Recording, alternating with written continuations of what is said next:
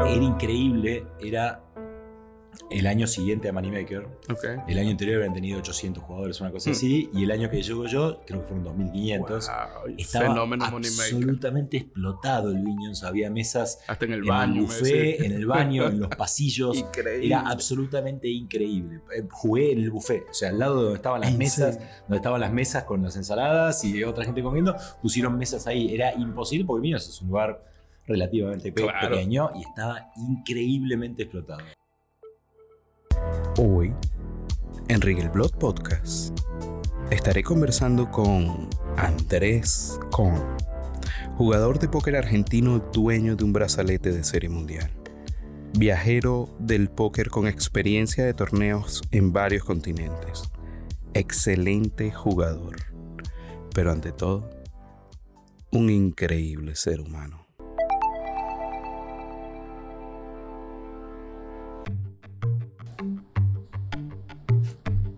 Ajá. Y este podcast llega a ti gracias a mi club de póker, Pokerianos Poker Club, en la aplicación PP Poker. Una aplicación que te permite jugar desde el celular, desde la tablet o la computadora. Si aún no te has suscrito en mi club, te dejo abajo un link para que bajes la aplicación y seguramente más tarde nos veremos en las mesas. Si eres como yo, que te gusta más escuchar que leer, hay una aplicación que a mí me cambió la vida y se llama Audible. Es una aplicación de audio- audiolibros que hoy está regalando dos libros cuando descargas la aplicación. Te voy a dejar abajo el link en la leyenda de este podcast para que aproveches la promoción. Ah, y ahora sí, comencemos con el podcast. Andrés Cacho Korn. El. Bienvenido a este mi Rigel Blood Podcast, brother. Para mí siempre es un honor hablar con Cacho Korn. Y de verdad que es de esas cosas que espero cuando llega la serie mundial y llegan los amigos. Cacho está ahí en la lista para ver dónde está metido, en qué mesa anda. Bienvenido. Muy bien, muchas gracias. La verdad que siempre es lindo estar acá en Las Vegas. La Serie Mundial es una linda época. Todo el año esperando y la verdad que para los que nos gusta es divino estar acá y bueno, un placer estar acá contigo. Qué bueno, qué bueno. Muchísimas gracias por, por eso y por estar aquí. Sé que no es fácil. Hoy levanté a, a Cacho porque no es fácil para los jugadores de póker levantarnos temprano, pero bueno, hoy Cacho cumplió ahí. Madrugué, me hiciste madrugar. Acá está un poco dormido lo único, pero. Aquí vamos. Eh, Cacho, para empezar, de lo que ha venido pasando, eh, se termina la Serie Mundial de Póker número 50, Serie Mundial de Póker 2019. Pasó algo muy interesante que cada vez que llamaba a Cacho para invitarlo al podcast, Cacho estaba jugando una mesa final, lo cual era genial. Eh, consigues dos mesas finales, una en el mini main event, sales tercero, consigues meter cuarto en el evento de RAS y además haces un buen run en, en el main event. ¿Qué nos, qué nos traes? Esta, ¿Cuáles son tus impresiones de esta serie mundial? ¿Qué sientes que salió bien para lograr un performance de ese nivel? De verdad, muy destacado. ¿Qué- ¿Cómo te sentiste? Eh, Noté esta serie mundial muy distinta a las anteriores. Eh, el cambio de calendario, pusieron un montón de torneos baratos, de 400, 600 a 1000 dólares, y eso trajo un montón de gente que en otros momentos no la jugaban, y torneos un poco distintos, más turbo, con niveles de 30 minutos, muy, muy distinta esta serie mundial a todas las anteriores. Y la verdad que los torneos eh, de hasta 1.000, 1.500 dólares tenían unos field eh, geniales. Te sentabas eh, en el día 1 y las mesas eran realmente fáciles, cosa que, o fáciles, muy jugables, Claro. cosa que en otras series siempre eran más difíciles, eran torneos con más exigencia. Entonces realmente había, había posibilidades de hacer fichas de entrada, valía la pena arrancar temprano y no, y no late porque, porque realmente había, veías cosas en los primeros niveles que en otras series no las veías. Ok. Eso por un lado, y inclusive la gente que metió cobros en esos torneos, que por ahí no era gente que jugara demasiado bien, se tiraba a jugar torneos más grandes. Entonces se hizo, por ejemplo, que el main tuviera la cantidad de gente que tenía, que, que en otros años era menos. Y la verdad que, que el nivel de juego en general era bastante accesible. Estaban buenísimos los torneos, por un lado. Por otro lado, la verdad que ruñé muy bien para, para llegar, por ejemplo, en el mini. El, el mini eran... eh, no era una estructura espectacular, pero niveles de 30 minutos. Correcto. que terminado el día 1, el promedio de fichas habrá sido de 15 blinds, una cosa así, con lo que hay que jugar flips y hay que ganarlos. Se me dio ruñar bien, jugué bien, la verdad que siempre soy un creyente de que a la suerte hay que acompañarla. Sí, eh, sí, definitivamente. Sin suerte no vas a llegar a nada, porque si bajas tres veces al 80% con par de ases contra par de reyes, sos favorito de alguna perderla. Eh, pero tenés que hacer las cosas lo mejor posible como para acompañarla. Hice las cosas bastante bien, me tocó ligar y eso ayudó a que, a que haya resultados, ¿no? a llegar a las mesas finales, que, que, que, uno viene a Las Vegas soñando con alguna vez hacer una mesa final. La verdad que no es algo que esté dentro de lo imaginable. Normalmente, meter dos mesas finales en un año y un deep run en el main es genial. Así que estoy, estoy muy contento, por un lado, y por otro lado, uno siempre viene con la idea de que esto va a costar dinero. Correcto. La verdad que los que tienen la suerte de, terminar el mes y terminar arriba, otra historia es los que vienen a trabajar cash o los que vienen a grindear los Sinangó del Río, por ahí, pero, pero jugar una serie de torneos, la verdad que ganar las 6.000 personas no es fácil. Claro. Lo más probable es que no, o que metas un min cash que sirve, pero no suma tanto. Entonces, la verdad que terminar arriba la serie mundial y es es una alegría y, da ganas de seguir jugando. ¿Y cómo fue eh, este año para, para Andrés Korn antes de la Serie Mundial? ¿Qué venía jugando? ¿Cómo fue la preparación? ¿Sientes que hiciste algo distinto a lo que has hecho años anteriores y conseguir estos tres, eh, este deep run en estos tres torneos? ¿Sientes que hubo algo? ¿O sientes que sencillamente las cosas, bueno, a veces toca y se llenan? Es, es, muy distinto lo que me pasó en RAS que lo que me pasó en los torneos de Hold'em. Ahora después te explico lo de RAS. Okay. Eh, considero que estoy jugando bien. Estoy jugando lejos el mejor póker que jugué en mi vida. No por una preparación consciente, pero por estar rodeado de gente que juega bien y ir incorporando, practicar, jugar más, ver lo que hacen los demás. Eh, la verdad que estoy, considero que estoy jugando bastante bien. Ah, en cuanto a preparación previa, estuve jugando bastante, viajé a Brasil, viajé a Barcelona, estoy jugando online, eh, estoy bastante en ritmo y eso, eso ayuda mucho. Tendría que estudiar más, cosa que no lo hago y no, no, no tengo muy en clara la manera tampoco. Ver, ver videos me sirve, me, o sea, todo incorpora, todo suma, todo va sumando conceptos. Eh, me gustaría encontrar algún tipo de coaching o algo, todavía no lo puedo encontrar realmente. Em, pero la verdad que estoy, conforme con mi juego, te considero que, estoy jugando bien realmente. No hice ninguna preparación específica para la Serie Mundial, no. No hubo. Fíjate, eh, por ahí haciendo la investigación del pasado de, de Cacho en la Serie Mundial, eh, encontré que el primer cobro que tuviste fue en el 2006 en Serie Mundial. Estamos hablando de 13 años. Y aunque no haya una preparación, digamos, eh, eh, orientada a, la Serie Mundial, son 13 años de experiencia. Un poco más. un poco más. La primera vez que jugué el main fue en el 2004. Imagínate. Hace, hace 15 años, O sea que tienes 15, exacto, 15, 15, veces viniendo a la Serie Mundial. ¿Ya era en el Río? No, la primera fue en el... no, en el Viños. La primera fue el Fue el último año del Viñons en el 2004 y el 2005 se jugaron los primeros 5 o 6 días en el Río y la mesa final en el Viñons. Que no llegué, obviamente, llegué a jugar en el Río. Sí. Ah, qué bien. Ahora, ¿y cómo ves en estos 13 años, en estos, ¿qué? 15. 15 años que has eh, visitado Las Vegas para jugar Serie Mundial, eh, la diferencia entre esa primera Serie Mundial que jugó Cacho a esta Serie Mundial? Obviamente pasando por el 2017 cuando consigues un brazalete evento de serie mundial, momento que ahora quiero que me cuentes qué significó en tu carrera, pero en este trans, eh, transitar de 15 años jugando serie mundial, ¿cómo has visto una evolución, una involución?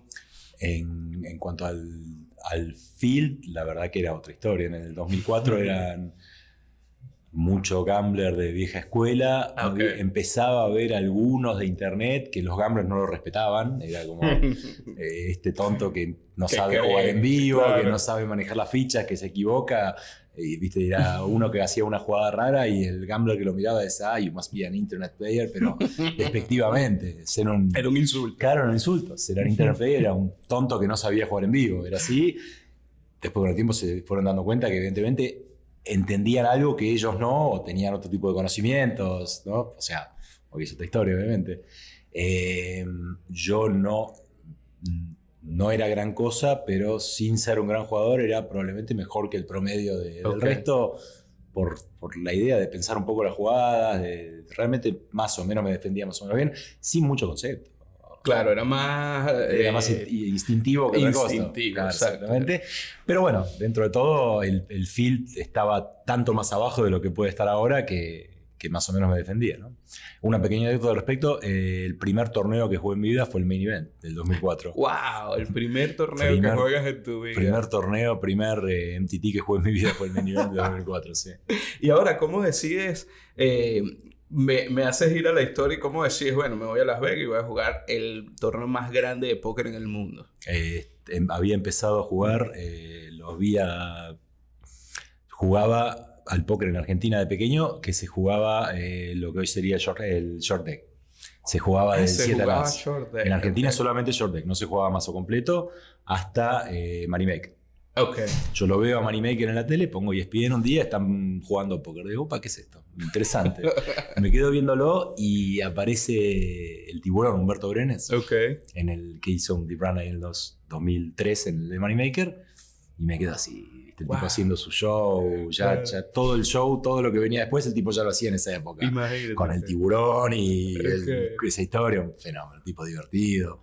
Y me quedo, wow, ¿qué es este mundo raro? Bueno, averiguo dónde se juega y me entero que en el casino de Buenos Aires hay una partida.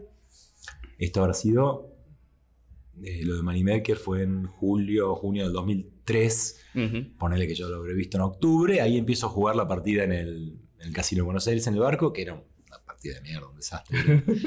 Inclusive no había, lo habían entendido mal y el, el concepto anterior del short deck era todos, eh, no había small blind y big blind, sino que todos ponían un ante. Ah, Y así se jugaba en el barco. Toda, toda la mesa ponía un ante, no había posición. El que, el que apostaba seguía apostando en las calles siguientes. Como era el, el póker viejo, era sí. de ese estilo. Con lo que eh, apostar era una cagada, pues si yo apuesto en esta calle, soy el primero en hablar en la, en la calle siguiente. Claro, era- Entonces era- es jugaban mucho mejor jugar de atrás que, que apostando, digamos, Claro. una historia distinta. Bueno, y empiezo a jugar, juego un par de meses, gano un poquito, la verdad que eran muy malos. Y digo, bueno, la verdad que esto me encanta, tengo 10 mil dólares, me puedo dar el gusto, veo esta historia en la tele, digo, yo quiero ser parte de esto, tengo la posibilidad de, viste, como si te gusta el fútbol y tenés la posibilidad de jugar una final mundial, vamos, ¿por qué no? claro, ¿por qué no? Me tomé un avión, me leí, eh, en el avión me leí el libro de Tom McEvoy, Ok. Que, que creo que si lo lees ahora debe ser un chiste, pero Pero en esa época me dio un un par de... secreto ahí, Claro, claro. exacto, de, que, que- que- de- de este concepto de que necesitas una mano más fuerte para pagar que para apostar, por ejemplo. Cosa que hoy es absolutamente básico, pero en ese momento digo, claro, la verdad que tiene sentido. Si apuesto tengo ganas de llevarme el pozo, si pago tengo que ganarlo después. Puede ser. Eh, conceptos que para ese momento estaban bien y solamente con eso ya más o menos me alcanzó para defenderme. Eh, la primera vez que jugué pasé al día 2 en el main event, me acuerdo, y me, me peleé al principio del día 2. Ah, ok. Y, eh, bueno, pero pasaste el día 2, pasé el día, pasé pasé primer torneo. Era... Era increíble, era el año siguiente a Moneymaker. Ok. El año anterior habían tenido 800 jugadores, una cosa Hmm. así, y el año que llego yo, creo que fueron 2500. Wow, Estaba fenómeno Moneymaker. absolutamente explotado el Viñons. Había mesas Hasta en el en baño. buffet, en el baño, en los pasillos. Increíble. Era absolutamente increíble. Eh, Jugué en el buffet, o sea, al lado de donde estaban las ¿En mesas, donde estaban las mesas con las ensaladas y otra gente comiendo, pusieron mesas ahí. Era imposible porque Viñons es un lugar relativamente Claro. pequeño y estaba increíblemente explotado. Y eh, me ellos jamás esperaron esa cantidad de gente con el fenómeno Mon- Moneymaker. Realmente nadie se esperaba que el fenómeno Moneymaker cambiara. No sabían lo que se venía. exacto, Bueno, y el siguiente fueron, eh, como se, el que gana Reimer, Ajá. fueron como 5.000, 6.000 jugadores, que fue el primero del Río, ¿no? Que O sea, que eso pasó de locura. 800 a 2000, de 2000 a 5000. 800, y creo que el año anterior había sido 200 y pico. El Oh, anterior a Moneymaker. wow. O sea, 250, 800, 2500, 6000. Y el año siguiente es el Jamie Gold, que al día de hoy es todavía el más grande, ¿no? Eh, correcto. De 8000, no sé, 8900, una cosa así. Qué bárbaro, como, En tres cómo años. impactó eso. De en el 250 a 9000 en 3, 4 años, una cosa así, una locura. Qué bárbaro. Igualmente, los números de ahora son impresionantes. ¿eh? Sí, bueno, de hecho es la segunda, serie Segunda. mundial main event más grande de la historia. Sin embargo, eh, es una estadística que no he visto oficialmente, pero podría apostar que es la... En total, el compendio de todos los, los torneos es por lejos lo más Lejos, grande. lejos, lejos. Tiene que ver con esto que, que hablamos hace un rato de, Del Big 50, de los torneos de los del Big 50, del pequeños. Colossus, que son torneos que van agregando y, y la verdad que son... Es una muy buena idea. Porque Es genial porque, por La ejemplo, gente el- pide esto, la gente quiere eso. Claro, No y el Big 50, eh, por ejemplo, el Big 50, que fue el primer torneo, eh, sin contar de 10 mil dólares, Ujú. metió 22 mil personas. Y es como tú dices, si, si mil personas agarran dinero ahí, dicen, bueno, me meto en otro torneo. 100%. Ya estoy en Las Vegas, estoy aquí, me gustó, quedé tildeado que me sacaron el día 3 del Big 50. Y la verdad que para el que viene a jugar a Las Vegas y mete un cash es un, Es- es un logro, Es exacto. espectacular, no importa que está bien cuánto. El tema de esos torneos, por otro lado, es que eh, para, tener, para ganar dinero en serio, tenés que ganarle a 22.000 personas. ¿no? O sea, no es tan fácil. Lo más probable es que Total. hagas todo bien y llegas a tener un min cash, que todo bien. y- pero el dinero por ahí no es significativo. Pero te da al que viene una vez y siente que llegó a algo, siente que puede pelearlo, le da ganas de jugar de vuelta. La verdad que es una, una gran idea. De hecho, eh, yo aquí en el canal de YouTube pronostiqué que sería la serie mundial más grande de la historia por el... No era una cosa que yo era un mago ni nada, pero ya veía el PCA de Bahamas, metió muchísima gente, un torneo bastante costoso. Eh, ya veía que se venía cuajando Perfecto. cierto, cierto trabajo también de las salas online, cierto trabajo de la televisión. Eh, y, y bueno, fue tal cual, se desbordó. De hecho, siento que el río ahora se quedó pequeño también con, con estos torneos de 22 mil personas. Pero y todo se. ¿Cómo haces para meter 22.000 personas? Todo se queda de- pequeño. O sea, 22.000 personas son, do- bueno, por más que sean rientes y lo que fuera, pero 200 mesas ponerle para un torneo. ¿Cómo hace? Eh, perdón, eh, de- 2.000 mesas. 2.000 mesas. sí. ¿Dónde mete 2.000 mesas? Sí, Ni en el. Convention Center de Las Vegas. Imposible. pero es muy difícil. Y 2.000 mesas y la cantidad de dealers, Dealers. la cantidad de gente atrás del Imposible. torneo. Realmente difícil de manejar esa logística con tanta gente, pero... Pero hablaba con, con los dealers, los dealers los últimos días, los veías cansados realmente. Claro. Y eran tipos que estaban trabajando doble turno, o sea, 15 horas hace 40 días. ¡Wow! Que obviamente que realmente les justifica, les vale, porque juntan el dinero que, que por ahí el Claro, resto sí. del año trabajando en su sala en, no sé, en Sioux Falls o donde Claro. fuera, no lo juntan nunca, ¿no? Realmente es la temporada alta para ellos. Sí, pero, Pero- no quita que canse. Tienen que juntar 2.000 dealers que estén dispuestos a trabajar doble turno durante 40 y pico de días. Es terrible, ¿no? Si uno de los dealers me comentó que en el primer día del Big 50, que ese día habían tenido, los habían citado a una reunión de dealers y era más grande, la reunión de dealers era más grande que cualquier otro torneo fuera de Las Vegas, eran como 900 Claro, dealers, sí, nada sí. más la- el primer horario. Ah. Era increíble, de verdad que sí. Andrés, en, en el 2017 logras lo que todo jugador de póker busca, que es un brazalete de serie mundial. Siempre te doy las gracias porque es el único brazalete que he tenido en la mano. Lo más Mm. cerca que he llegado al brazalete es el brazalete de Cacho Core. Eh, estuvimos hablando ese día y con la presencia de Marcelo. Eh, ¿Qué significa ese momento? Porque en, en ese momento estaba súper reciente, pero ¿qué significa ya ha pasado, esta es la segunda serie mundial después de eso? ¿Qué significa para un jugador de póker cuando pasa el tiempo y dice, wow, gané un brazalete del Ah. evento de serie mundial? Todavía hay, hay momentos que no lo puedo creer. aún, lo, aún me lo ves ahí. Claro, lo veo, lo vi y digo, esto realmente me pasó a mí, ¿viste? ¿Cómo, cómo se dio esto? La verdad que es un, es un sueño, es increíble. Con el tiempo no pierde magnitud, no pierde importancia. La verdad que poder haber llegado ahí, poder haberlo ganado, es, es, es el sueño de todos hecho realidad. Y hoy con el tiempo, la verdad que lo, lo valoro más y estoy alucinado de poder haberlo logrado. Ojalá algún día tenga la posibilidad de pelearlo de vuelta. La verdad que, como te dije, la verdad que venir a Las Vegas y soñar con hacer una mesa final de vuelta, Ya es ya bastante. es genial. ya es genial. Claro, claro. Por ahí, inclusive con el tema del mini, por ahí me quedó un poquito de gusto amargo porque digo, puta, la verdad que llegar hasta acá y tener la chance de vuelta, obviamente que no me puedo quejar porque tuve un cobro No, espectacular. lo claro, que fuera, pero estar ¿no? ahí te- Pero cerquita estar ahí también cerquita y estuve, realmente que estuve, no sé si viste la mesa final del mini, era una mesa en la que estaba yo y había el francés que lo ganó, era un buen jugador, el resto no. El resto era mm, cinco o seis jugadores que habían llegado ahí porque habían llegado, que eran muy tight, más o menos prolijitos, y una señora mayor, la que terminó Correcto. segunda, una Lula algo, que era una señora de setenta y pico de años, que a diferencia de, de otra señora de esa edad que ves, salió a los tortazos. Ah, Abría- co- con, un promedio de 15 blinds, te abría por 4 todas las manos, Wow. que después viendo el streaming resultaba ser J8, Dama 6, eh, cualquier cosa. Ella salió todo lo contrario a lo que a hubiese pensado cualquier. tortazos, una fenómena. Una fenómena porque Claro. realmente Cambió la tener la, tener la lucidez de, Claro. de adoptar esa estrategia ahí, que, que era la- lejos la mejor para ella, ¿no? Porque si, Claro. hubiera, si hubiera tratado de jugar un póker más o menos prolijo, no tenía chance, obviamente. Claro. Y, y- y cambió toda la dinámica de la mesa, ¿no? Porque, porque realmente estábamos con un promedio relativamente corto y era difícil jugarle, porque cuando tiene 15 blinds no vas a pagar un raise por 4 para ver el flop porque no da Claro. números ni cerca. Bueno, y quedan, cuando quedamos 3, quedan all-in el francés contra ella, un pozo muy grande, ella baja rey 10, el francés par de 6, hay un rey al flop, Ok. o sea, tiene dos outs el francés para, para ganarla y le cae el 6 en el river. Oh, wow. Y ahí se monta el francés y cambia la historia.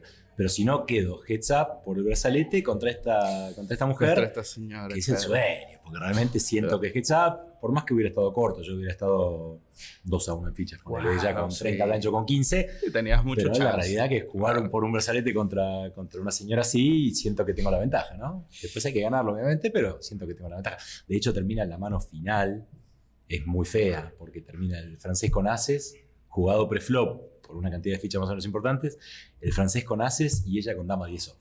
Wow. O sea que se le termina un poquito escapando la tortuga.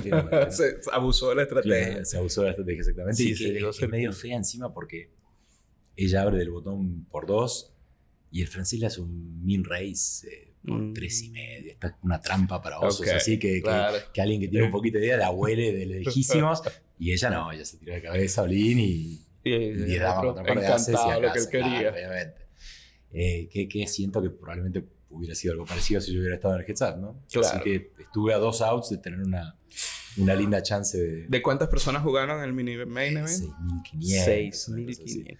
No te puedo explicar las cosas que pasaron para que yo llegue hasta ahí. Obvio, claro. O sea, si hubo 10 flips, gané 11. Eh, par de reyes contra todo. las damas, había asas, damas al flop. eh, Bueno, todas. Pero es que te digo, así como mencionabas hace momentos, cuando tú juegas un torneo tan grande, tiene que pasar Sí. muchas cosas. tiene que, tiene que, tenés que estar tocado por la varita. Sí, sí, sí. Así, por más que hagas todo, todo bien, todo perfecto, vas a tener que flipear o vas a tener que ganar mano de atrás. eh, para ganar a 100.000 personas, mucho más, digamos, en el main, capaz que no, porque el main siempre está lo suficientemente dedicado como para, más allá que obviamente vas a tener que ligar, como para permitir un cierto juego. Claro. Eh, Y tienes niveles de una hora, niveles de etc. una hora o de dos horas en el main. De dos horas. Con niveles de medio. 30, el juego es distinto, Claro. estás obligado a ir al frente y los cruces que, que tengas que jugar, lo vas a tener que jugar.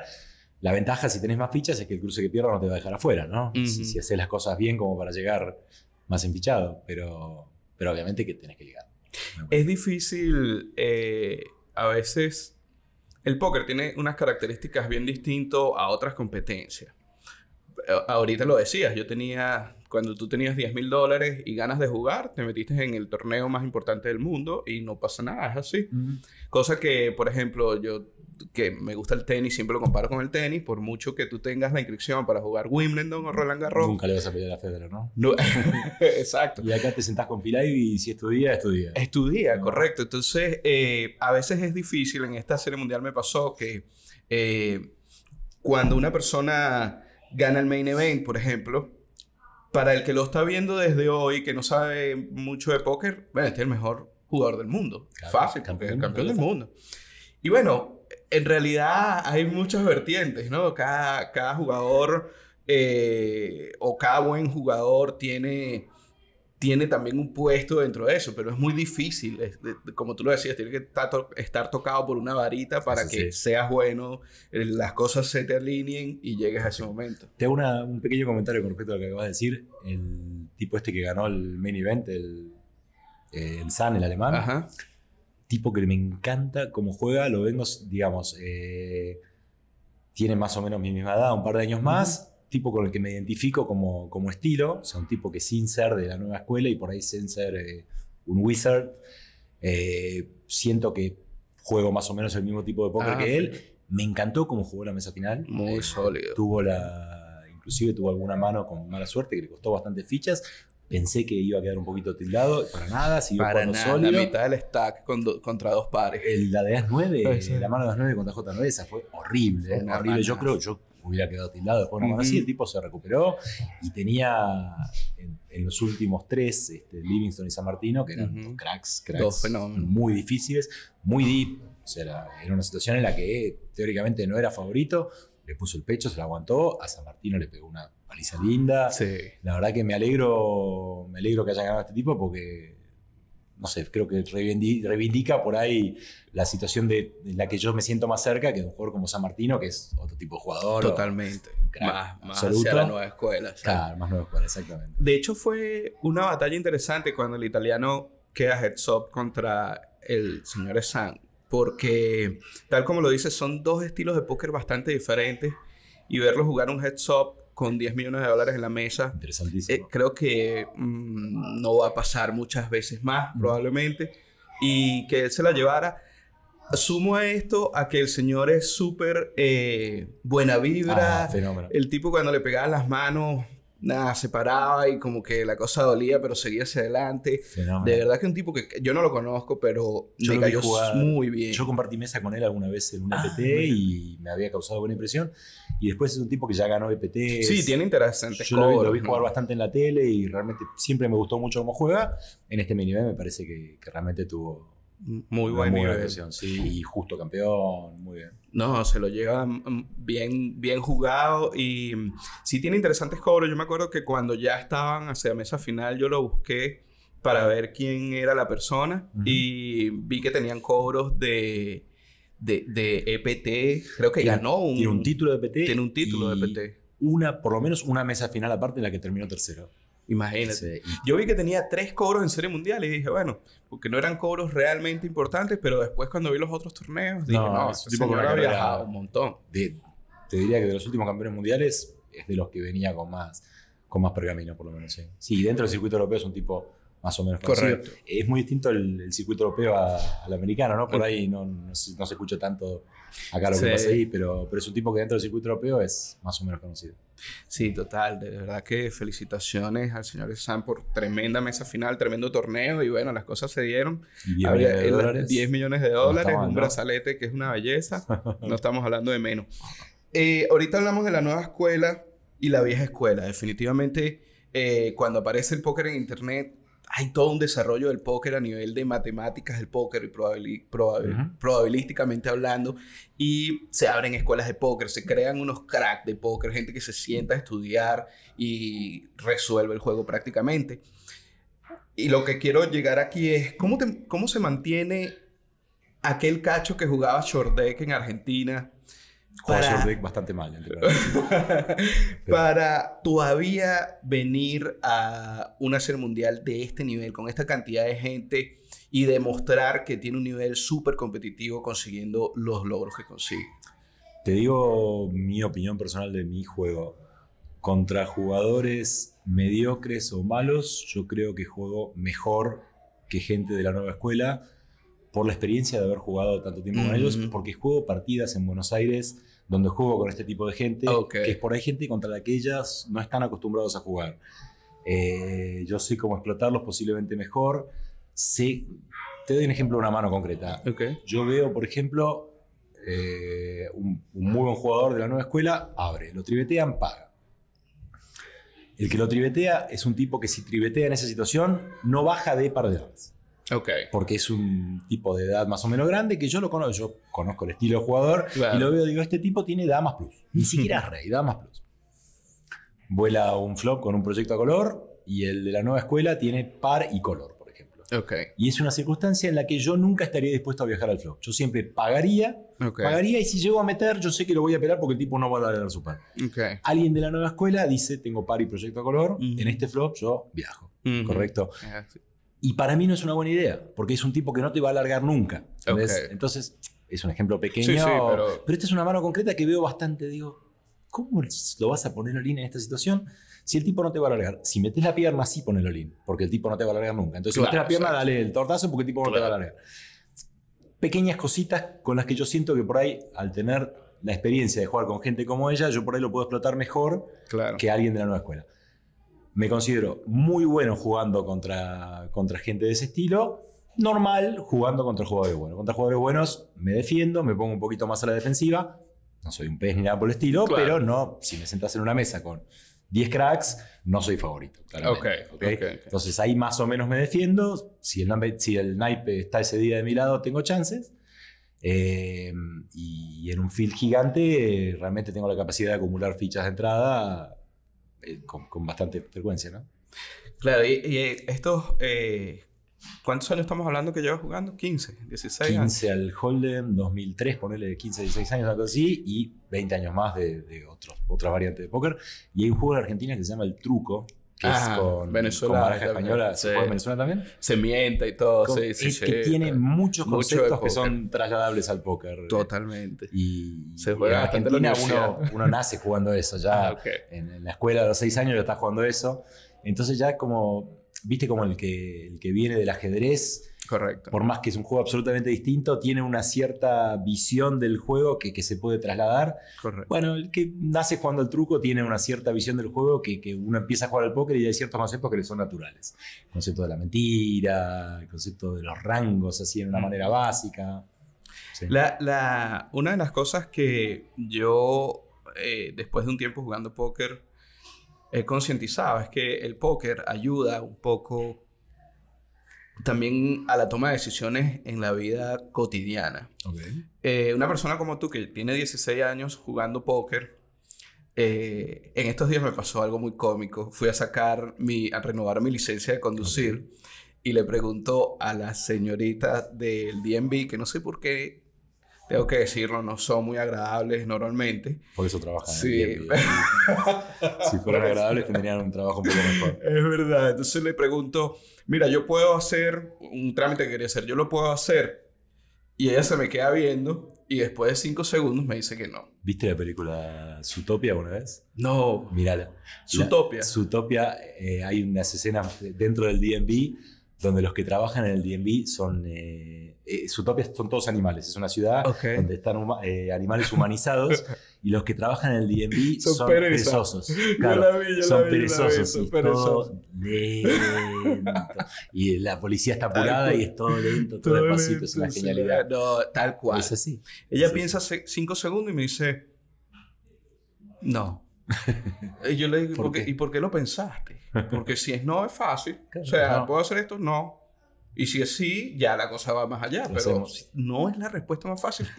Necesitaste cinco segundos. Me parece que sí, pero tú no quieres. Bueno, cuento corto para no hacer la anécdota muy larga. Terminó siendo sí. Ok. Y ella despertó de que ya yo había leído de que Es me raro, estaba blofeando. Es raro que termine siendo así. ¿eh? Sí, no, no, normalmente, normalmente no es no. no es no. Es No, no fue muy fácil, tengo Ok. que decirlo. Y mm, me recordó a que uno en el póker desarrolla esa habilidad, quieras o no, en el póker en vivo, de leer a las personas. Y es así como también desarrollas habilidades de tomar riesgo. ¿Cómo considera Cacho que eso después de 16 años de experiencia ha influido en tu vida? Ah, la mierda que pregunta. ¿Consideras que sí te da un... Que me da más herramientas, que el Ajá. póker me dio herramientas para el resto de mi vida. Correcto. No sabría qué responderte.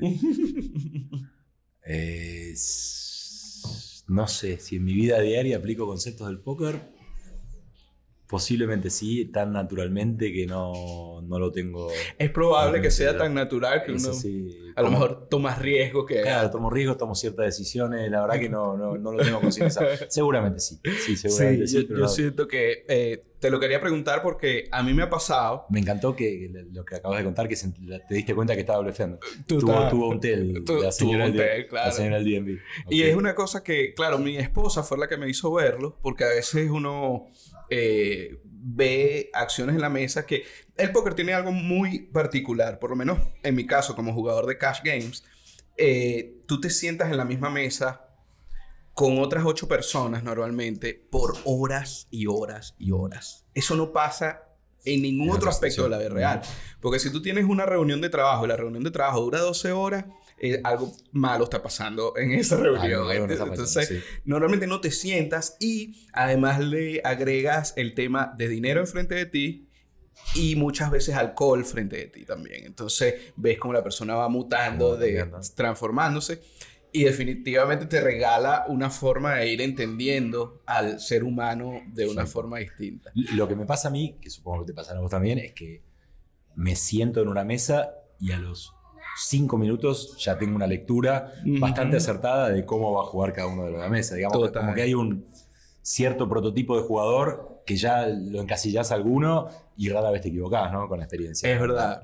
Mientras, y sí, cada vez es más rápido, le haces un perfil fácilmente. Enseguida, enseguida.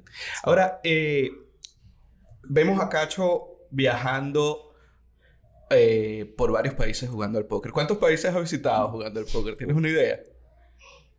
Así, 30, 30 países. Ah, estoy adivinando, pero 30 y, y me encanta, ¿eh? Wow. Cada vez que, que- que escucho un destino exótico donde hay un torneo. Allá voy. Eh, Realmente uso el póker como excusa para viajar. Ok. Es así. ok. Entonces me encanta, viste, me entero, estoy en, Asia y me entero que hay un torneo de póker en Vietnam o en un país donde nunca conocí, digo, buenísimo, me voy para allá. Si realmente el país me resulta más o menos interesante y lo que fuera, me encanta, me encanta viajar por el póker. Y me encanta, soy muy foodie, me encanta probar Ah, todo sí, tipo de comidas, comida, entonces no me encanta como excusa y voy a comer a lugares lindos. es un placer absoluto. Tomo, tomo el póker como una excusa de turismo y debo haber ido, no tengo ni idea. y, y- y tomo un cierto orgullo en tener una banderita nueva en mi Gendo Mob. Ok. Entonces ok. que voy a jugar a Corea y tengo la banderita de Corea y me siento, me siento orgulloso eso, me encanta. De hecho, vi en alguna de tus historias, en algún lado vi que comentabas que estabas jugando un torneo en Asia, no recuerdo el país, y eras el único que no era asiático. El único gringo. El único. Sí, sí, el me único pasa. gringo, sí. Me pasa, de, de pronto descubro algunas perlas. eh, este verano, este, yo, yo me voy todos los años a Tailandia, a Asia, Ok. en el verano, en las vacaciones con mujeres de Tailandia. Ok. En las vacaciones de verano de los niños nos vamos para allá y siempre me pongo a buscar por ahí qué torneos hay. Y se estaba desarrollando en Corea, no sé cómo lo descubrí, eh, el Japan High Roller Series, que eran torneos de buy-ins de 1000 a 5000 dólares, eran Ok. torneos más o menos caros. Era la misma época que el PCA de Bahamas, con lo que todos los regulares que andan dando vueltas por, por Asia, los, los regulares europeos más que nada, que hacen los field más competitivos o más difíciles, estaban en Bahamas. Entonces eran Wow, solamente, estaba- eran 90% de japoneses, algún chino, no coreanos, porque los coreanos no, no sé si conoces la historia, en el casino de Corea no pueden jugar No coreanos, pueden entrar, solamente para extranjeros. Eh, y entonces eran field de 30, 35 personas, todos asiáticos, no jugadores de póker. Torneos de buy-ins de 1000, 3000, Wow, o sea, torneos interesantes. interesantes y más si no hay Y Fue una regular. locura. eh. Jugué cinco torneos, metí cuatro calles. Wow, una cosa claro, increíble. Estabas tú solo. Buenas ahí. estructuras, poco rey, que era una perla increíble. Wow, sí, eso. eh, bueno, y suerte que además estabas por ahí cerca, porque Claro, no hay no. otra forma de No, no, no me voy a ir de Argentina, no me voy a ir de aquí para una serie de 3-4 días. Claro. Estando por ahí cerca es espectacular. Bueno, y cuando escucho ese tipo de cosas, me encanta. O Claro. Viajo mucho a Brasil, Brasil la verdad que me gusta mucho viajar a jugar. Ok. Donde la verdad que donde siento que hay, que hay algún torneo interesante, me Viaja. encanta viajar. A España, a donde fuera. Una de las cosas eh, que cuando hablamos de experiencia y todo lo demás, eh, siempre, siempre se me viene a la cabeza es cómo se mantiene la motivación de un jugador de póker a través del tiempo. Porque si bien es cierto, cuando uno descubre el póker, que todo un mundo, la motivación está a pico. Pero bueno, llegan momentos, como todo, tiene su sub y baja. Te, te puedo dar una respuesta a eso. Siento que, eh, a diferencia de eh, cuando uno trabaja el póker, más que nada cuando uno trabaja el cash, se vuelve rutinario, se vuelve un poco aburrido, un poco una Ujú. obligación trabajar. Yo como no tengo la obligación de, de cumplir horas o no tengo la necesidad, sigo disfrutando del juego. Sigo viniendo a jugar porque me gusta. Terminó la serie mundial, eh, me quedo acá y me voy a jugar un torneo de 500 dólares al Venillan y lo juego porque me gusta, porque me divierte. Entonces sigue siendo un placer para mí venir a jugar que si tuviera que hacerlo Por obligación. obligación, por- posiblemente, no sé, no sé si te pasaba, yo creo Sí. que a esta altura, en tu caso, por ejemplo, debe ser más difícil jugar por placer, cosa que antes lo era. Totalmente. Hoy vas y no está mal. Seguro, que, es mejor, claro. seguro que es mejor con trabajo de oficina o con otro tipo de trabajo, Pero el placer por el juego como que va, va bajando, va desapareciendo. Eh, a mí me sigue gustando, yo sigo jugando por placer y sentarme en una mesa, me siento a jugar una mesa 1-3 o una mesa 2-5 y lo sigo disfrutando.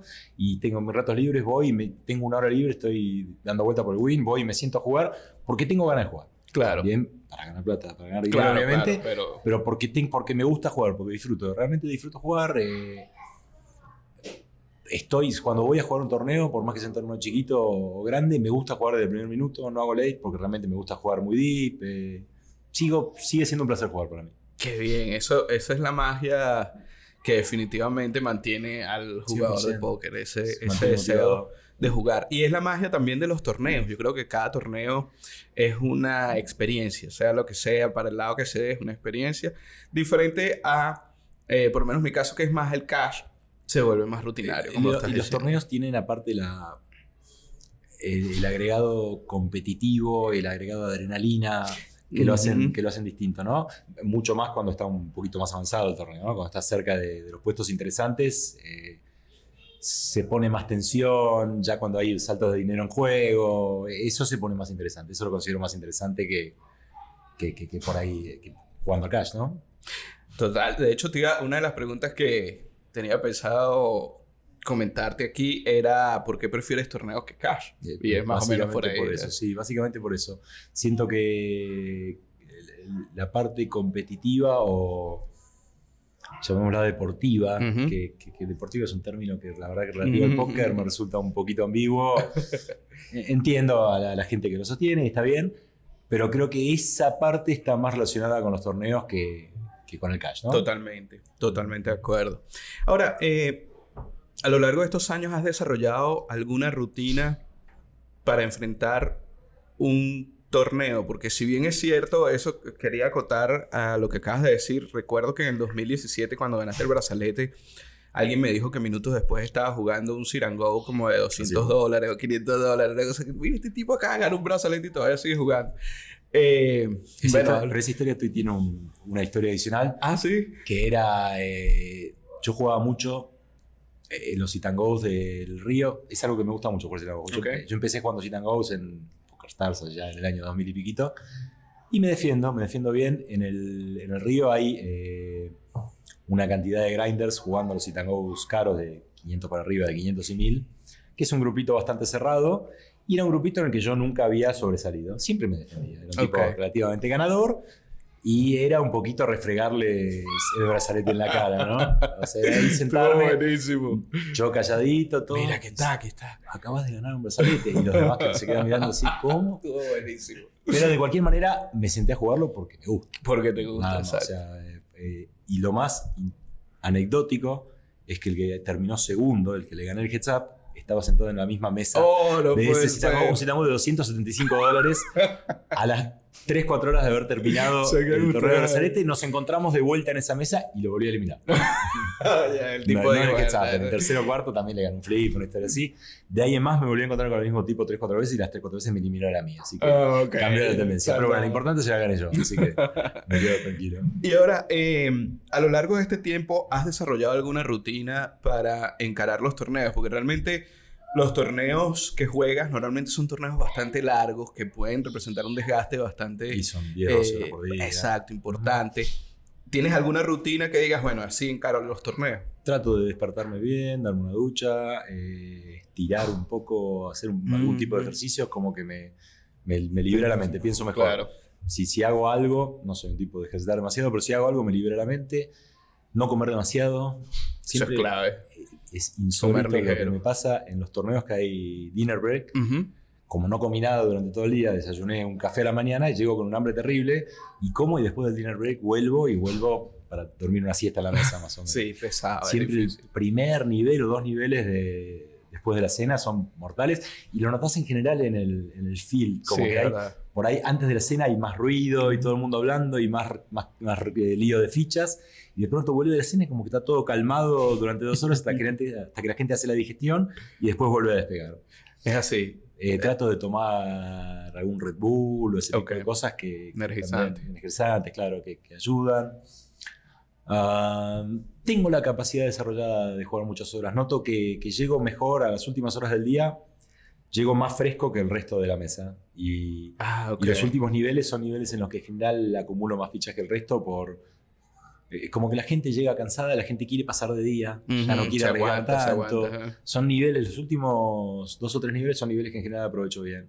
Eso es importante, sí. Mira que los años van pasando, ¿no? Frente a la, de- experiencia no o sea, es en vano. Frente, no, por, por un lado sí, por otro lado la parte de aguante, de resistencia. Claro, es un Uno entrenamiento. pensaría que alguien de veintipico de años llega mejor y sin embargo llegó muy fresco a las últimas horas y, y son niveles en los que en general me va muy bien, niveles en los que en general salgo a robar más, un poco más agresivo y funciona. La gente como que, que- que llegada al final ya van mirando el reloj, ya quieren pasar de día y son, Ujú. son momentos que aprovecho bien. Ah, Ahorita que lo nombras pasa muchísimo cuando una persona, digamos, comienza a meter horas en el juego, o sea, torneo cash, que se siente a veces mal por compararse con otros jugadores que pueden hacer jornadas. Bueno, no hablemos de un Marcelo que hace Marcelo. jornadas de 36 horas, pero Superman, Marcelo. unas jornadas de 14 horas o 12 es un entrenamiento. Sí. Yo me acuerdo que cuando me mudé a Las Vegas, jugar 4 horas era pesado. Hoy por hoy jugar 12 es una jornada más o menos común. No, normal. Pero, y llega pero fresco a las 12, sí. Ya estás notando, tal vez de- desde la 8 hacia adelante, estás notando que no tienes tu mejor juego, Te pones en automático. pero ya estás en Claro. automático. Y No te vas a poner muy creativo, pero, Exacto. pero lo llevas en automático. Como dice Marcelo, si la mesa, si jugando mi juego B aún siento que en la mesa si Sirve. puedo ganar, Ujú. me quedo. Pero antes, o sea, para mí, una persona que jugaba 12 horas era así como. Pasa en todo. Eh, o sea, se entrena así como para un maratón de correr, Eso sí. se entrena para este tipo de, de situaciones Y que las horas pasan volando, no te das cuenta. sí, muchas Uno, veces. ¿viste? uno piensa, uno que por ahí no es del palo, no es de esto, dice 12 horas, ¿cómo te puedes ¿Cómo pasar te- 12 horas? No te das cuenta. no te das cuenta, pasan. no te das cuenta. Más cuando una mesa movida y estás tal vez pesa más cuando estás muerto de cartas y la cosa no Y se cuando, llega. cuando estás perdiendo, cosa- así Bueno, ¿no? mira, llevo tres horas y no, no, no veo una carta. Pero mm, con el tiempo te acostumbras porque también sabes que eso es parte del juego, ¿no? Y bueno, Lo eso ya te tocó. Que, para alguien que se viene a jugar la serie, 40 días. Uf, sí. Si venís bien, es más llevadero.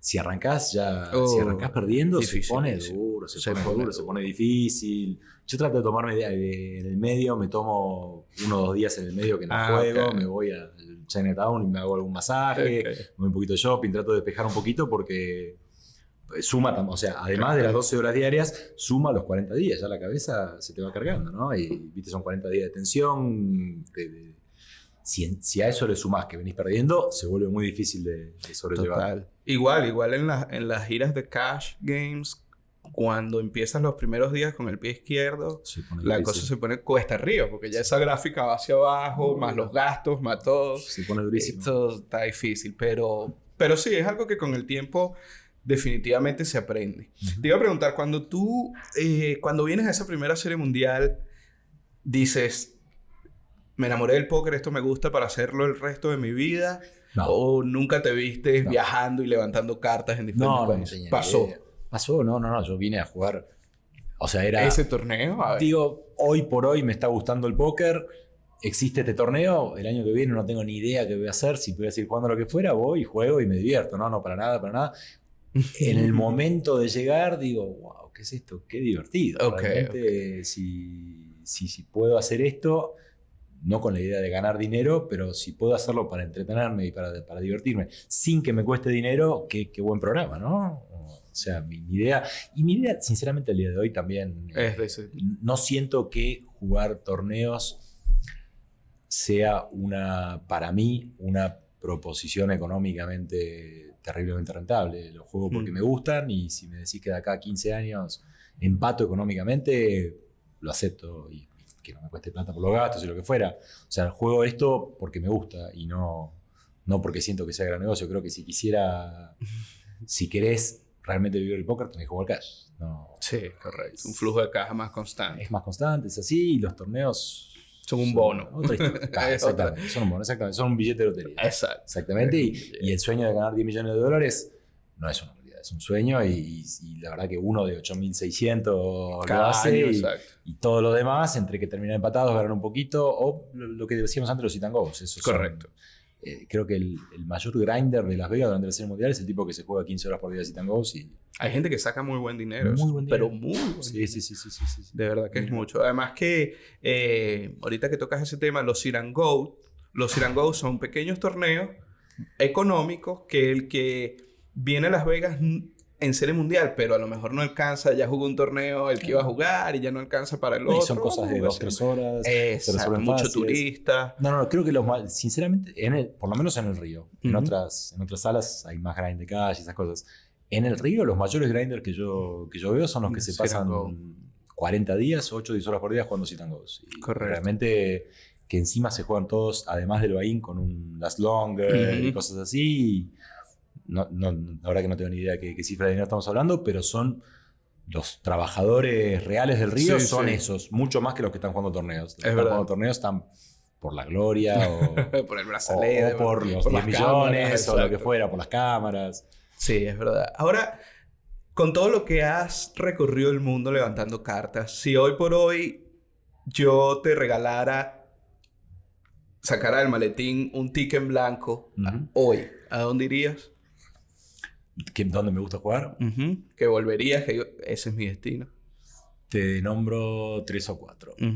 Obviamente la Serie Mundial. Sí. El río, el río tiene algo especial que es eh, la posibilidad de la gloria. ¿no? Es correcto. O sea, tenés, capaz que hay un torneo en el Benillan que es más tentador que el del río, pero el río tiene el- la zanahoria del brazalete, que, que para en el 90% de casos un sueño y inalcanzable, pero no importa, está ahí, la gloria está ahí. Entonces la verdad que jugar un torneo en el río de, de los de brazalete tiene algo especial.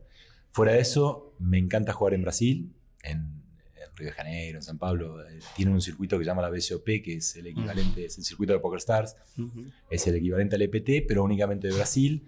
Brasil es un continente, Ya es bastante Tiene- grande, no le falta no sé, gente. 300 millones de personas lograron eh, aprobar el póker como evento deportivo, Correcto. con lo que es legal, Ujú. los temas de los torneos, tiene una cantidad de gente increíble, son absolutamente locos los brasileros, van al frente como bestias, entonces ves proyecto a color, no te lo largan, pero ni por un mi- proyecto a color al 7, un millón de ciegas, están- no te puedo explicar las bombas que tenés que, que esquivar, ¿no? Para Claro, llegar a claro. algo ahí, porque alguna te meten siempre.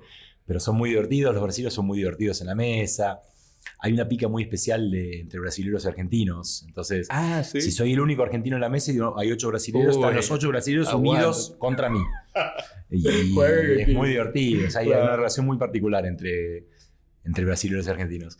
Entonces es muy divertido jugar en Brasil. Eh, me gusta jugar los CPTs, en- Ok. especialmente el de Barcelona. Barcelona es una ciudad mágica, increíble, que me encanta viajar. Y los CPTs son eh, fields terriblemente difíciles. Eh, Póker duro se juega en te Barcelona. sentás en una mesa de el día 1 de un main de un IPT y tenés un field de día 4 del main event de acá. Wow. Así. Realmente juegan todos bien, agresivos, pero a diferencia de los brasileños, agresivos sabiendo lo que hacen. Esta gente que, que- que cuando miras a tu izquierda y sabes que te la van a poner incómoda siempre. Mm. eh, entonces realmente es un desafío. O sea, ya pasar al día 2 de un IPT ya es un Es lindo un logro, desafío. claro. Ya es un lindo desafío. Y tuve algún deep run en IPT, cosa que es, que es, que es una gran satisfacción. Y por otro lado, me gusta jugar en Asia. En Asia Ujú. hace mucho juego, hace del 2007-2008 juego en Asia. Siento que a los asiáticos los tengo, entiendo bastante el juego de los asiáticos. Eh, es distinto un japonés que un coreano, que un chino, que por ahí para, para un gringo son, es todo lo mismo. y con- de yo de haber jugado tanto tiempo con ellos, puedo entender cómo, cómo, cómo piensa un japonés, cómo piensa un coreano, cómo piensa un chino. Ya se necesita bastante experiencia para identificar Eso, uno de otro. Claro, ya para reconocerlos Sí. es difícil. Yo más o menos, entre que si los escucho hablar, saco alguna palabra Ah, de lenguaje.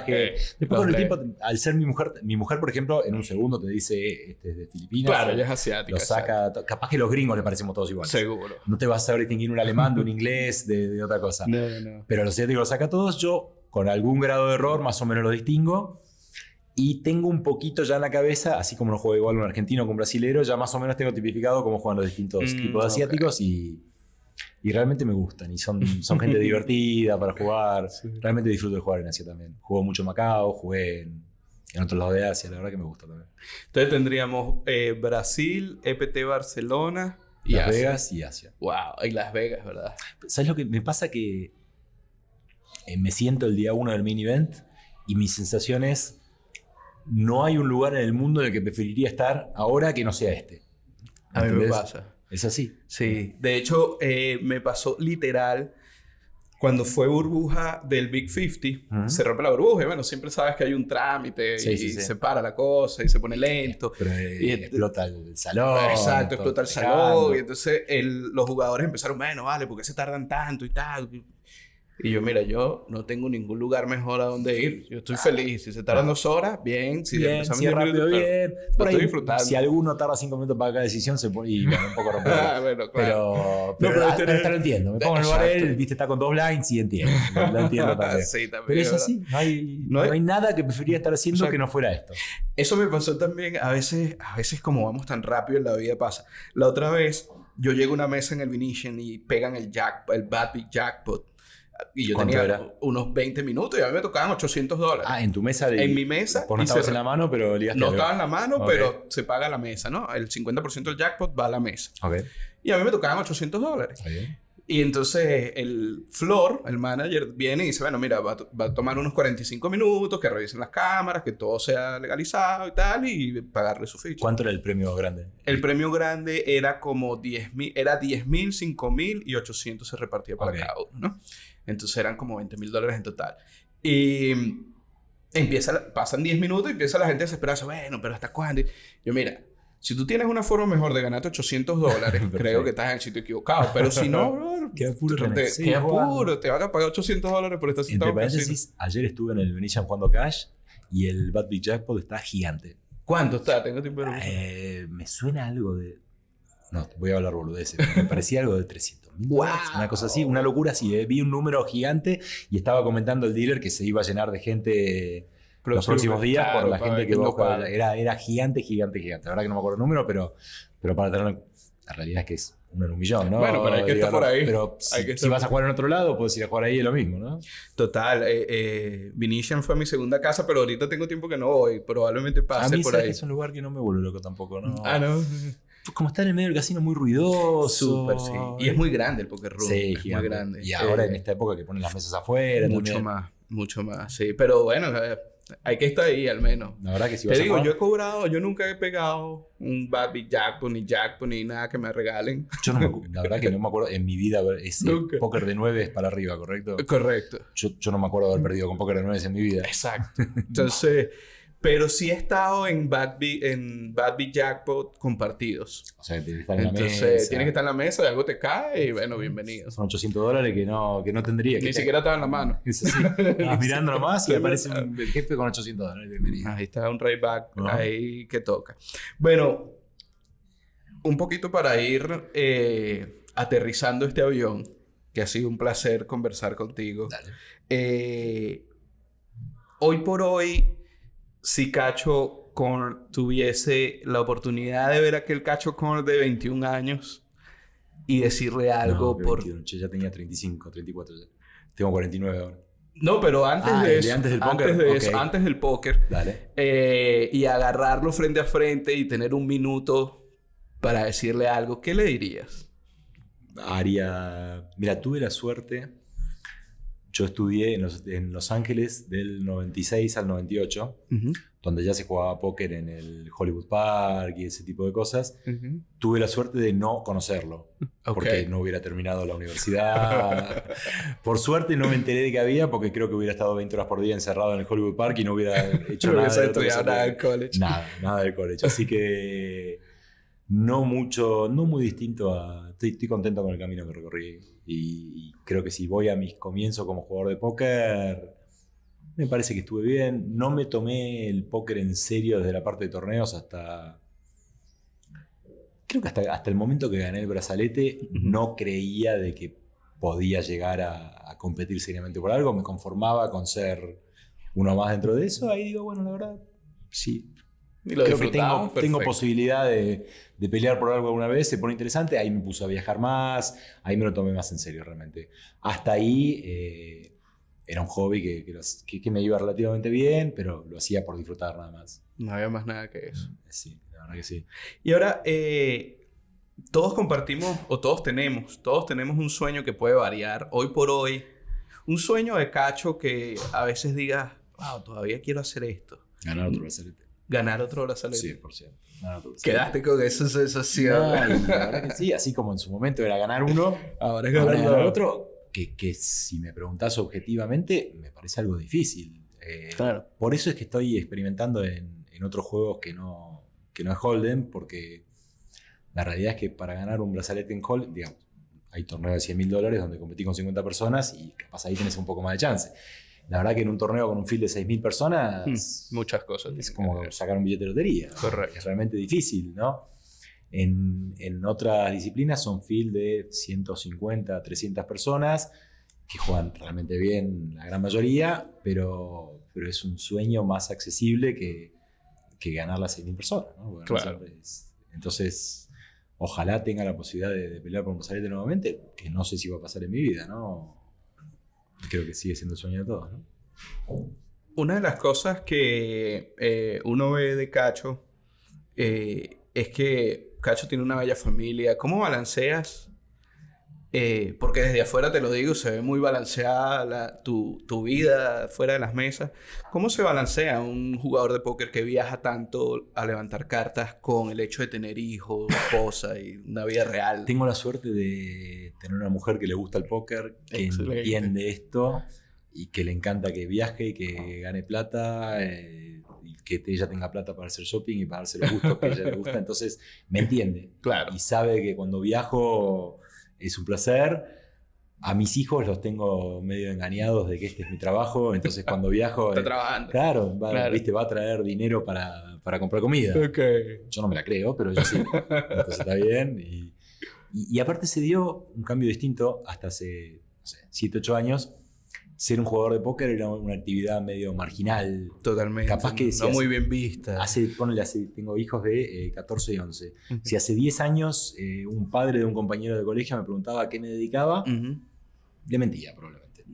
Eh, ¿Qué te dedicas? Comercio exterior. siempre era una respuesta medio vaga que, que no pueda preguntar demasiado. ¿viste? Pues si digo, ¿qué, qué te dedicas? Trabajo en, no sé qué cosa, en inmobiliaria. Ah, ¿dónde ah, trabajas en inmobiliaria? Estoy buscando una casa. En realidad, no es ese tipo de inmobiliaria. Siempre es una respuesta que no puede averiguar demasiado. Bueno, y hoy por hoy cambió todo y ser jugador de póker es, eh, es una respuesta interesante, una respuesta que, que, genera, que genera un lindo, una linda reacción del otro lado. ¡Wow! Sí, ¿Cómo es esa historia? Viajas a Las Vegas. Entonces, eh, mis hijos están orgullosos de que sea jugador de póker y van a ver este podcast y van a estar felices, se van a mostrar a los amiguitos.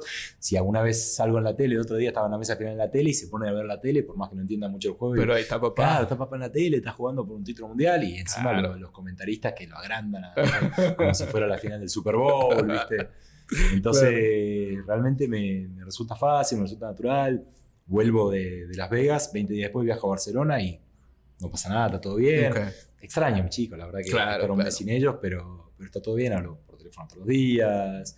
Lo llevo bastante fácil, la verdad que no es... Eh, ahora se viene mi familia para acá, nos vamos a ir a pasear un poquito. Claro, disfrutar. Se lleva bien. Es interesante llevar eso. De, verdad que siempre lo comento con jugadores de póker, tener una familia y una esposa que es, digamos, la primera afectada, si queremos decirlo de alguna manera, que apoye al jugador, es algo que, que tiene que ser llave. O sea, no encuentro familia que esté unida y que la esposa no lo apoye porque sería demasiado difícil y ya el póker es bastante difícil. Te diría que mi mujer, si hay algo que me reclama, es que a ella le gustaría viajar a jugar también. Ah, ella quiere jugar. déjame sentarme yo en, esta serie mundial. y muchas veces si hay... Cuida a los chicos. Obvio, el tema es quién cuida a los chicos. Claro, es así. No por ahí no viajaría sola ella. pero, si pudiera venirse el mes acá conmigo a Las Vegas, se vendría. Ah, imagino. De hecho, viajamos juntos bastante en los... Eh, los torneos más locales, nos vamos con la familia y nos vamos a jugar los dos. Ah, ya juega muy bien. Qué bien, qué bien, qué bien. Además, pueden comentar algo aquí, algo allá. No, no ella no. Eh, siempre tiene, lo que yo digo es siempre una visión opuesta a la de ella. Ah, sí. No, olvídate. si, a una vez le critico una mano, siempre lo que estoy diciendo son todas boludeces. Si a una vez le comento una mano que jugué yo, siempre jugué todo mal. Siempre está todo mal. Ella tiene una, versión, una visión Lo que tú digas, yo pienso lo, contrario. Porque yo lo digo, ella piensa lo contrario. Pero tiene... Eh, instinto asesino ah, sí, juega muy bien realmente. Es insoportablemente agresiva en la mesa. Ah, sí, Insoportablemente abre todos los pozos. Cuando yo comparto una mesa con ella, me resulta imposible porque no puedo jugar un pozo. Claro, no te incómoda. Si ella abre, todo el mundo sabe que somos Claro. mujer. Si ella abre y yo estoy en el pozo, es una situación bastante incómoda. Sí. ¿Entendés? Sí, es difícil. Porque queda medio ensanguchados el resto de la Ujú. mesa. Entonces, cuando ella participa del pozo, yo trato de no participar. Mm. Primero, porque no, no, no me da placer jugar con ella. Claro. Y segundo, para evitar suspicacias y cosas raras. Entonces me pone terrible. Como ella abre todos los pozos, no puedo jugar un pozo. Me resulta terriblemente incómodo jugar con ella en la mesa. Eh, y a ella huevos. Ella es No una topadora que pasa por delante, le quiere sacar la plata a vos y a mí también. Me da todo lo mismo, ¿entendés? Para mí un dólar es un dólar, Un dólar es un venga de importa venga. dónde vengas. Hasta si es mío, creo que es un poquito mejor. Te lo saca. No le importa nada, no le importa nada. Entonces es, es- es terrible. lo que Claro, es. Genial, genial. Bueno, quién quita que algún día la veamos por ahí. Algún día, A cada te- uno con su brazalete. algún día te lo voy a llevar a la mesa, vas a ver lo que es. Ay, no, mejor que no.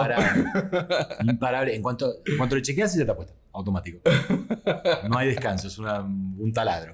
Tú sabes que, eh, hablando un poquito de póker femenino, eh, la mujer tiene, va- tiene varios instintos mucho más desarrollados que el hombre por su tema de ser madre. La mujer que juega bien. Que la mujer que juega bien imparable. es imparable. De la que conoces sí. a Connie, la argentina. La, Por suerte nunca he jugado con ella, pero sé sus logros y todo lo demás. terrible, Sí. terrible. Es una asesina. Es una asesina y, y la ves en la mesa y de tiene una poker. presencia Sí, muy tan tranquila, parece medio angelical. tímida, tan angelical y debajo de esa presencia es una asesina. Ese, Es una asesina, es terrible. Bueno, eso explica lo que conseguí, qué tan rápido una crack, es una crack, es Te digo, cuando las mujeres entren fuerte en el póker, la Ujú. cosa se va a poner bien difícil. No, re- realmente una mujer que juega bien al póker es, eh, tiene una ventaja frente a un hombre. ¿Cómo no? Sí, ¿Cómo 100%. no? ¿Cómo no? Nada más el, el- el instinto de protección que puede desarrollar nos lleva por los Estoy casos. de acuerdo, estoy de acuerdo que, que las mujeres que bien son, son una cosa distinta. Sí. Bueno, Cacho, de verdad que muy agradecido de que nos hayamos podido encontrar este día aquí, Bien, haciendo una pausa en esa agenda.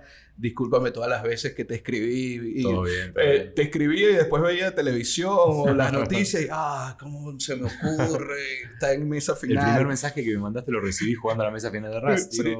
La verdad, encantado, pero justo ahora. Justo ahora no podemos Estoy un hablar. poco ocupado. No, muchísimas gracias. De verdad, además, compartir contigo siempre es un placer, un aprendizaje. Y es algo que me regalaba este podcast de que eh, como que obligo a la gente a sentarse aquí a hablar conmigo y es un total placer. Te voy a hacer unas preguntas muy sencillas que son de preferencia, que prefieres esto o lo otro. Son rápidos y un poquito para conocer más del cacho Un que está exacto, detrás de las cartas, ¿no? Eh, ¿Y qué prefiere Cacho? ¿Leer o escribir? Leer. Instagram, Twitter o Facebook? Twitter. Twitter. Twitter, ¿Películas? Twitter la mejor eh, para combatir el aburrimiento en una mesa de póker. Twitter El es Twitter. la mejor herramienta lejos. Ah, ¿Películas o series? Películas. ¿Salado o dulce? Salado. ¿Carnívoro o vegano? Absolutamente carnívoro. Como carne Co- dos veces por día, siete días Como buen argentino. como en Argentina. ¿Café, té o mate? Café. Ajá, ¿Playa o Eh, monte? entre paréntesis, no sé si notaste que se puso de moda la yerba mate aquí en Estados Unidos. Muy de moda. Una cosa de loco. Está Y- y- el energizante en el río, todo el mundo tomando yerba mate. Me sorprendió mucho. Y te digo, yo creo que eh, lo pensé y cada vez que lo mencionan me viene la imagen de Damián Salas jugando en mesa televisada tomando mate. Creo que las marcas de mate deberían buscarlo y, sí, hacer algo sí. porque creo que Damián ha puesto el mate por ahí de moda. La última, playa o montaña. Montaña. Muchísimas gracias por haber venido. Un placer. Te dejo el micrófono si te quieres despedir. No, la verdad que un placer haber estado aquí y bueno, un saludo para, para toda tu audiencia y, y gracias por el tiempo. Para nosotros estoy seguro que ha sido un placer. Gracias a ustedes por estar del otro lado de la pantalla. Para mí, un verdadero honor estar detrás de los micrófonos hablando con Cachito Corn. Eh, espero que lo hayan disfrutado tanto como yo haciéndolo. Recuerden que se pueden suscribir aquí si lo están viendo en YouTube y si lo están escuchando en alguna plataforma como Apple Podcast, Spotify o Google ah, Podcast o cualquier otra plataforma de podcast. También te puedes suscribir para estar pendiente cuando monte otro episodio. Eh, y bueno, como siempre será hasta una próxima oportunidad. Cuídate mucho.